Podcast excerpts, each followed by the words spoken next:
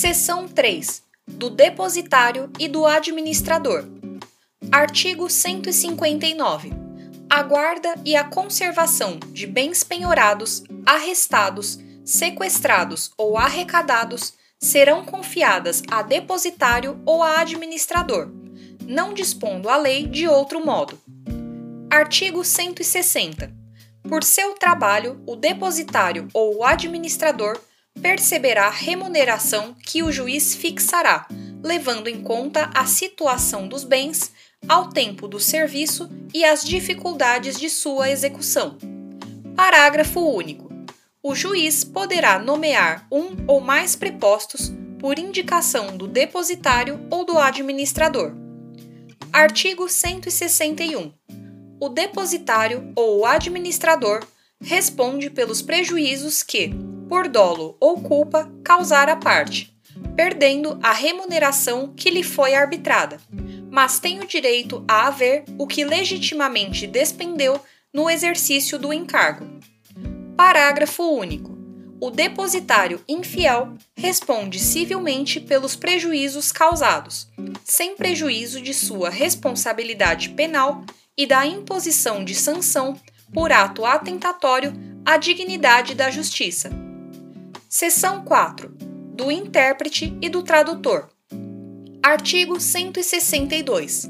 O juiz nomeará intérprete ou tradutor quando necessário para: Inciso 1. Traduzir documento redigido em língua estrangeira. Inciso 2. Verter para o português as declarações das partes e das testemunhas que não conhecerem o idioma nacional. Inciso 3 realizar a interpretação simultânea dos depoimentos das partes e testemunhas com deficiência auditiva que se comuniquem por meio da língua brasileira de sinais ou equivalente, quando assim for solicitado. Artigo 163. Não pode ser intérprete ou tradutor quem: Inciso 1. Não tiver a livre administração de seus bens. Inciso 2 for arrolado como testemunha ou atuar como perito no processo. Inciso 3. Estiver inabilitado para o exercício da profissão por sentença penal condenatória enquanto durarem seus efeitos. Artigo 164. O intérprete ou tradutor, oficial ou não, é obrigado a desempenhar seu ofício aplicando-se-lhe o disposto nos artigos 157 e 158. Seção 5. Dos conciliadores e mediadores judiciais. Artigo 165. Os tribunais criarão centros judiciários de solução consensual de conflitos responsáveis pela realização de sessões e audiências de conciliação e mediação e pelo desenvolvimento de programas destinados a auxiliar, orientar e estimular a autocomposição. Parágrafo 1. A composição e a organização dos centros serão definidas pelo respectivo tribunal, observadas as normas do Conselho Nacional de Justiça. Parágrafo 2 o conciliador, que atuará preferencialmente nos casos em que não houver vínculo anterior entre as partes, poderá sugerir soluções para o litígio, sendo vedada a utilização de qualquer tipo de constrangimento ou intimidação para que as partes conciliem. Parágrafo 3. O mediador, que atuará preferencialmente nos casos em que houver vínculo anterior entre as partes, auxiliará aos interessados a compreender as questões e os interesses em conflito, de modo que eles possam, pelo restabelecimento da comunicação, identificar por si próprios soluções consensuais que gerem benefícios mútuos. Artigo 166. A conciliação e a mediação são informadas pelos princípios da independência, da imparcialidade, da autonomia da vontade, da confidencialidade, da oralidade, da informalidade e da decisão informada. Parágrafo 1. A confidencialidade estende-se a todas as informações produzidas no curso do procedimento, cujo teor não poderá ser utilizado para fim diverso daquele previsto por expressa deliberação das partes. Parágrafo 2. Em razão do dever de sigilo inerente às suas funções, o conciliador e o mediador, assim como os membros de suas equipes, não poderão divulgar ou depor acerca de fatos ou elementos oriundos da conciliação ou da mediação. Parágrafo 3. Admite-se a aplicação de técnicas negociais com o objetivo de proporcionar ambiente favorável à autocomposição. Parágrafo 4. A mediação e a conciliação serão regidas conforme a livre autonomia dos interessados, inclusive no que diz respeito à definição das regras procedimentais. Artigo 167. Os conciliadores, os mediadores e as câmaras privadas de conciliação e mediação serão inscritos em cadastro nacional e em cadastro de Tribunal de Justiça ou de Tribunal Regional Federal, que manterá registro de profissionais habilitados, com indicação de sua área profissional. Parágrafo 1. Preenchendo o requisito da capacitação mínima por meio de curso realizado por entidade credenciada, conforme parâmetro curricular definido pelo Conselho Nacional de Justiça em conjunto com o Ministério da Justiça, o conciliador ou o mediador, com o respectivo certificado, poderá requerer sua inscrição no Cadastro Nacional e no cadastro de Tribunal de Justiça ou de Tribunal Regional Federal. Parágrafo 2. Efetivado o registro, que poderá ser precedido de concurso público, o tribunal remeterá ao diretor do foro da comarca, seção ou subseção judiciária onde atuará o conciliador ou o mediador os dados necessários para que seu nome passe a constar da respectiva lista, a ser observada na distribuição alternada e aleatória, respeitado o princípio da igualdade dentro da mesma área de atuação profissional. Parágrafo 3. Do credenciamento das câmaras e do cadastro de conciliadores e mediadores constarão todos os dados relevantes para a sua atuação, tais como o número de processos de que participou, o sucesso ou insucesso da atividade, a matéria sobre a qual versou a controvérsia, bem como outros dados que o tribunal julgar relevantes. Parágrafo 4. Os dados colhidos na forma do parágrafo 3 serão classificados sistematicamente pelo tribunal, que os publicará ao menos anualmente para conhecimento da população e para fins estatísticos e de avaliação da conciliação, da mediação, das câmaras privadas de conciliação e de mediação, dos conciliadores e dos mediadores. Parágrafo 5. Os conciliadores e mediadores judiciais cadastrados na forma do caput, se advogados, estarão impedidos de exercer a advocacia nos juízos em que desempenhem suas funções. Parágrafo 6. O tribunal poderá optar pela criação de quadro próprio de conciliadores e mediadores, a ser preenchido por concurso público de provas e títulos, observadas as disposições deste capítulo. Artigo 168. As partes podem escolher, de comum acordo, o conciliador, o mediador ou a Câmara Privada de Conciliação e de Mediação Parágrafo 1. O conciliador ou mediador escolhido pelas partes poderá ou não estar cadastrado no tribunal. Parágrafo 2. Inexistindo acordo quanto à escolha do mediador ou conciliador, haverá distribuição entre aqueles cadastrados no registro do tribunal, observada a respectiva formação. Parágrafo 3 sempre que recomendável, haverá a designação de mais de um mediador ou conciliador. Artigo 169. Ressalvada a hipótese do artigo 167, parágrafo 6, o conciliador e o mediador receberão pelo seu trabalho remuneração prevista em tabela fixada pelo tribunal, conforme parâmetros estabelecidos pelo Conselho Nacional de Justiça. Parágrafo 1. A mediação e a conciliação podem ser realizadas como trabalho voluntário, observada a legislação pertinente e a regulamentação do tribunal. Parágrafo 2.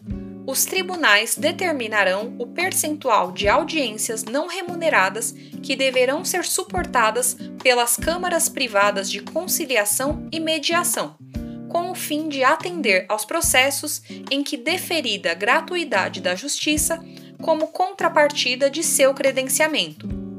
Artigo 170.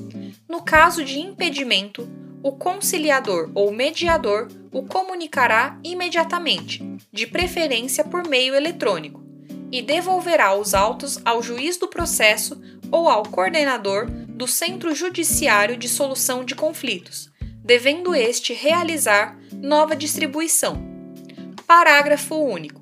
Se a causa de impedimento for apurada quando já iniciado o procedimento, a atividade será interrompida lavrando-se ata com relatório do ocorrido e solicitação de distribuição para novo conciliador ou mediador.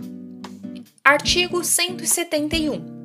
No caso de impossibilidade temporária do exercício da função, o conciliador ou mediador informará o fato ao centro, preferencialmente por meio eletrônico, para que, durante o período em que perdurar a impossibilidade, não haja novas distribuições.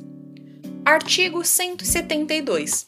O conciliador e o mediador ficam impedidos, pelo prazo de um ano, contado do término da última audiência em que atuaram, de assessorar, representar ou patrocinar qualquer das partes. Artigo 173. Será excluído do cadastro de conciliadores e mediadores aquele que, Inciso 1. Agir com dolo ou culpa na condução da conciliação ou da mediação sob sua responsabilidade, ou violar qualquer dos deveres decorrentes do artigo 166, parágrafos 1 e 2. Inciso 2. Atuar em procedimento de mediação ou conciliação, apesar de impedido ou suspeito. Parágrafo 1 os casos previstos neste artigo serão apurados em processo administrativo. Parágrafo 2. O juiz do processo ou o juiz coordenador do Centro de Conciliação e Mediação, se houver, verificando a atuação inadequada do mediador ou conciliador, poderá afastá-lo de suas atividades por até 180 dias, por decisão fundamentada informando o fato imediatamente ao tribunal para a instauração do respectivo processo administrativo. Artigo 174. A União, os Estados, o Distrito Federal e os municípios criarão câmaras de mediação e conciliação, com atribuições relacionadas à solução consensual de conflitos no âmbito administrativo, tais como: inciso 1 dirimir conflitos envolvendo órgãos e entidades da administração pública. Inciso 2. Avaliar a admissibilidade dos pedidos de resolução de conflitos por meio de conciliação no âmbito da administração pública. Inciso 3. Promover, quando couber, a celebração de termo de ajustamento de conduta. Artigo 175. As disposições desta seção não excluem outras formas de conciliação e mediação extrajudiciais vinculadas a órgãos institucionais ou realizadas por intermédio de profissionais independentes, que poderão ser regulamentadas por lei específica. Parágrafo único.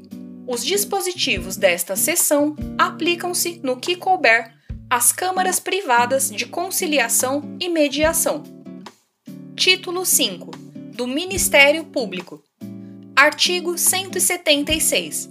o Ministério Público atuará na defesa da ordem jurídica, do regime democrático e dos interesses e direitos sociais e individuais indisponíveis. Artigo 177. O Ministério Público exercerá o direito de ação em conformidade com suas atribuições constitucionais.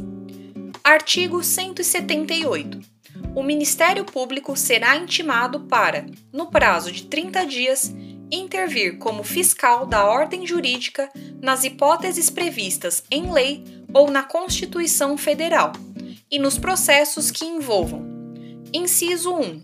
Interesse público ou social. Inciso 2. Interesse de incapaz. Inciso 3. Litígios coletivos pela posse de terra rural ou urbana. Parágrafo único.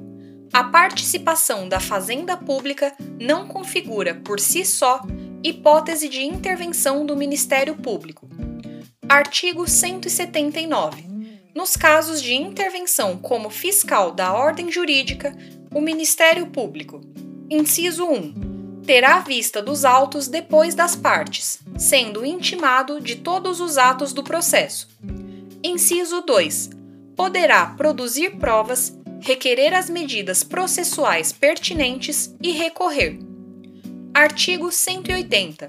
O Ministério Público gozará de prazo em dobro para manifestar-se nos autos, que terá início a partir de sua intimação pessoal nos termos do artigo 183, parágrafo 1. Parágrafo 1 findo o prazo para manifestação do Ministério Público sem o oferecimento de parecer, o juiz requisitará os autos e dará andamento ao processo. Parágrafo 2. Não se aplica o benefício da contagem em dobro quando a lei estabelecer de forma expressa prazo próprio para o Ministério Público. Artigo 181 o membro do Ministério Público será civil e regressivamente responsável quando agir com dolo ou fraude no exercício de suas funções. Título 6 da Advocacia Pública. Artigo 182. Incumbe à Advocacia Pública, na forma da lei, defender e promover os interesses públicos da União, dos Estados, do Distrito Federal e dos municípios por meio da representação judicial em todos os âmbitos federativos das pessoas jurídicas de direito público que integram a administração direta e indireta. Artigo 183. A União, os Estados, o Distrito Federal, os municípios e suas respectivas autarquias e fundações de direito público gozarão de prazo em dobro para todas as suas manifestações processuais, cuja contagem terá início a partir da intimação pessoal. Parágrafo 1. A intimação pessoal far-se-á por carga, remessa ou meio eletrônico. Parágrafo 2. Não se aplica o benefício da contagem em dobro quando a lei estabelecer de forma expressa prazo próprio para o ente público Artigo 184. O membro da advocacia pública será civil e regressivamente responsável quando agir com dolo ou fraude no exercício de suas funções. Título 7. Da Defensoria Pública. Artigo 185 a Defensoria Pública exercerá a orientação jurídica, a promoção dos direitos humanos e a defesa dos direitos individuais e coletivos dos necessitados em todos os graus, de forma integral e gratuita. Artigo 186. A Defensoria Pública gozará de prazo em dobro para todas as suas manifestações processuais. Parágrafo 1 o prazo tem início com a intimação pessoal do defensor público nos termos do artigo 183, parágrafo 1. Parágrafo 2. A requerimento da Defensoria Pública, o juiz determinará a intimação pessoal da parte patrocinada quando o ato processual depender de providência ou informação que somente por ela possa ser realizada ou prestada. Parágrafo 3. o disposto no caput aplica-se aos escritórios de prática jurídica das faculdades de direito reconhecidas na forma da lei e às entidades que prestam assistência jurídica gratuita em razão de convênios firmados com a Defensoria Pública. Parágrafo 4. Não se aplica o benefício da contagem em dobro quando a lei estabelecer, de forma expressa, prazo próprio para a Defensoria Pública. Artigo 187. O membro da Defensoria Pública será civil e regressivamente responsável quando agir com dolo ou fraude no exercício de suas funções.